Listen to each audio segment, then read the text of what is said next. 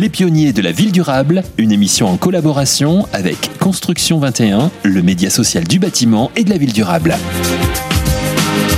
Bienvenue dans ce nouveau numéro de Pionniers de la ville durable. Merci beaucoup euh, d'être avec nous.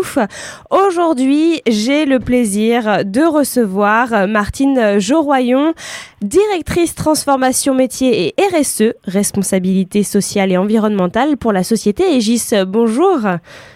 Bonjour. Alors, pour commencer, présentez-nous votre société Aegis. Alors, Régis, c'est un groupe international d'ingénierie et d'exploitation dans les secteurs de la construction et des infrastructures de transport. Alors, en quelques chiffres clés, c'est un peu plus d'un milliard d'euros de chiffre d'affaires, 64% d'activité euh, à l'international et 16 000 collaborateurs. D'accord. Alors, sur quel domaine euh, déployez-vous vos activités? Alors, la lutte contre le changement climatique et l'amélioration du cadre de vie des populations ont été euh, inscrits euh, comme enjeux clés euh, de l'ensemble de notre plan stratégique de développement que nous venons de dévoiler et que nous avons nommé Impact the Future.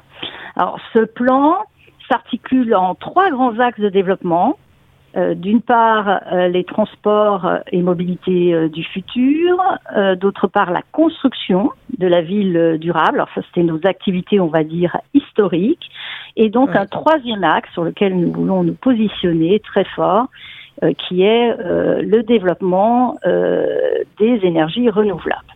Alors notre ambition c'est de doubler de taille à l'horizon de 5 ans et euh, de devenir un acteur de référence euh, des ouvrages efficients, durables et, résilients. Et, pour tout vous dire, vraiment, en tant qu'ingénieur, c'est vraiment ce qui, euh, qui nous anime, qui anime tous les collaborateurs et qui donne vraiment du, du sens à nos métiers. Vous vous sentez responsable? Ah bah oui, oui, oui. Et euh, en fait, ce qu'il faut que vous compreniez bien conscience, c'est que les, les, les secteurs euh, dans lesquels nous, nous intervenons, donc le bâtiment, le transport, sont des secteurs qui représentent euh, près de 40% des émissions de gaz à effet de serre mondiales. C'est énorme. C'est pas rien, c'est énorme. par ailleurs, les, les, projets qui nous sont confiés, ce sont des projets de, de long terme. Euh, des projets euh, qui vont impacter plusieurs générations. Et, et donc, euh, cela nous confère une, une grande responsabilité sociétale. Et, et, il est vrai que cette responsabilité à l'égard du climat, nous l'avons intégrée de, depuis très longtemps.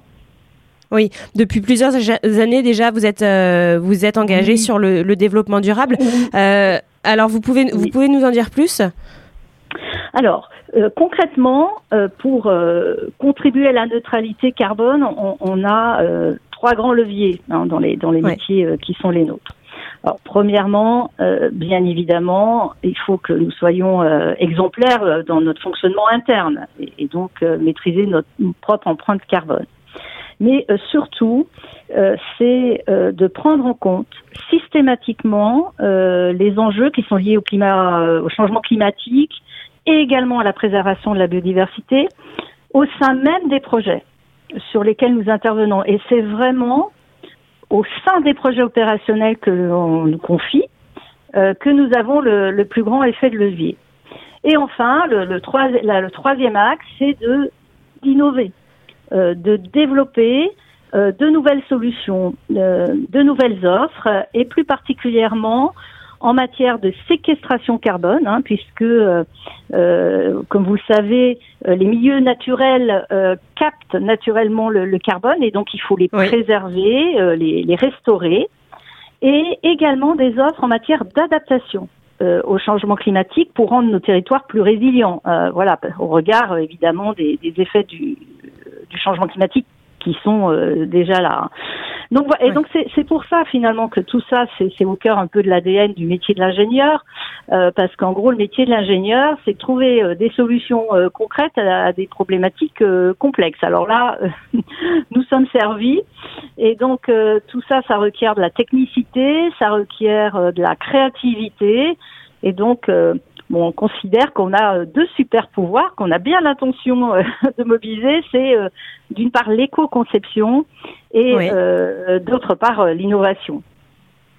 Alors justement, est-ce que vous pouvez nous donner des, exemples d'éco-conception et d'innovation?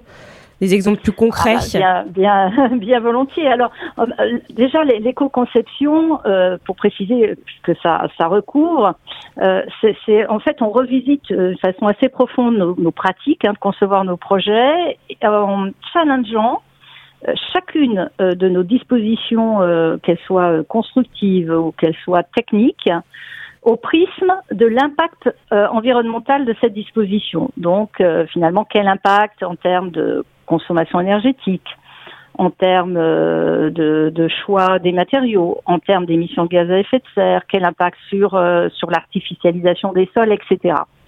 Et euh, comme cela, en fait, on, fait des simulations de façon à proposer les solutions, les variantes qui sont les, les plus vertueuses au regard de l'environnement.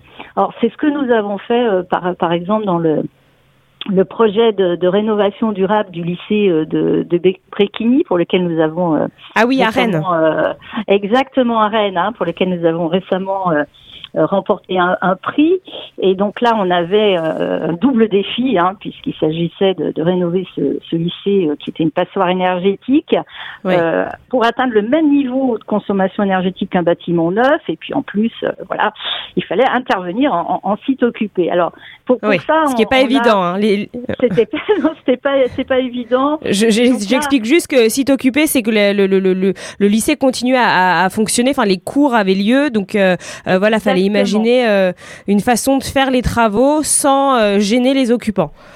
Et exactement. Et donc, eh ben, pour ça, on a relevé le challenge avec tout un, bouquet d'innovations, euh, donc des matériaux biosourcés, faire de la préfabrication hors site, mais tout en restant dans le tissu local.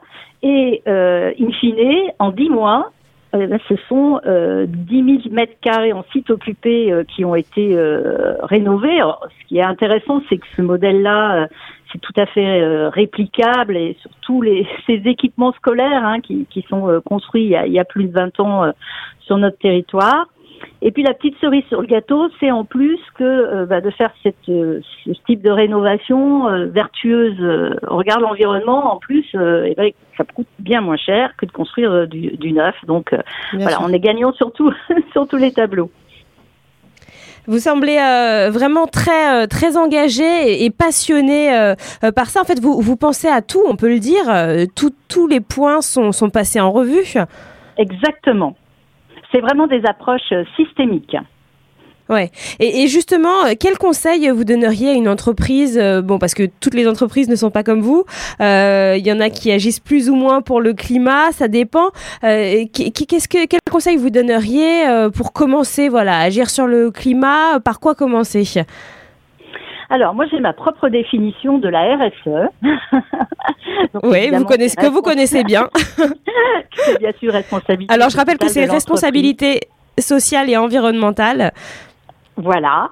Et euh, ça peut vouloir dire aussi, ce sigle, redonner du sens à l'entreprise. Oui. Et donc, pour démarrer, en fait, il faut, je crois, euh, déjà euh, fixer un cap, avoir une vision inspirante euh, qui donne le sens finalement de cette finalisée, euh, finalité visée euh, par cette démarche et qui en l'occurrence sert une cause qui dépasse la seule frontière de, de l'entreprise. Donc donner le sens, avoir une vision inspirante. Il faut ensuite pouvoir prioriser euh, pour identifier là où on a le plus et agir là où on a le plus fort effet de levier d'action.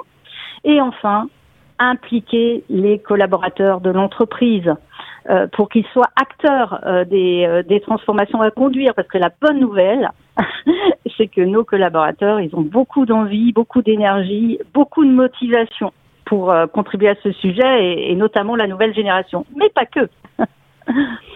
Mais alors justement, comment les impliquer? Comment euh, les toucher en fait, euh, ces collaborateurs? Chose que vous avez euh, particulièrement bien réussi. on, les, on, les, implique, on les implique avec donc en les en leur donnant la possibilité d'être force de proposition de ce que nous pouvons faire dans les projets et également en faisant la promotion de l'intrapreneuriat c'est-à-dire en leur donnant la possibilité également euh, de, euh, bah, de porter euh, des nouvelles idées. Et donc c'est toute la, toute la magie de, de l'innovation.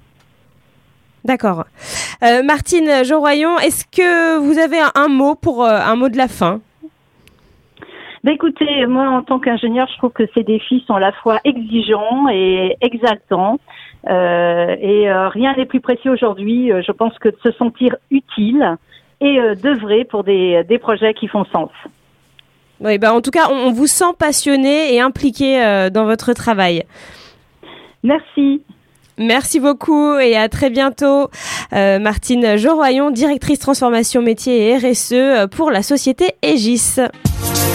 Les pionniers de la ville durable, une émission en collaboration avec Construction 21, le média social du bâtiment et de la ville durable.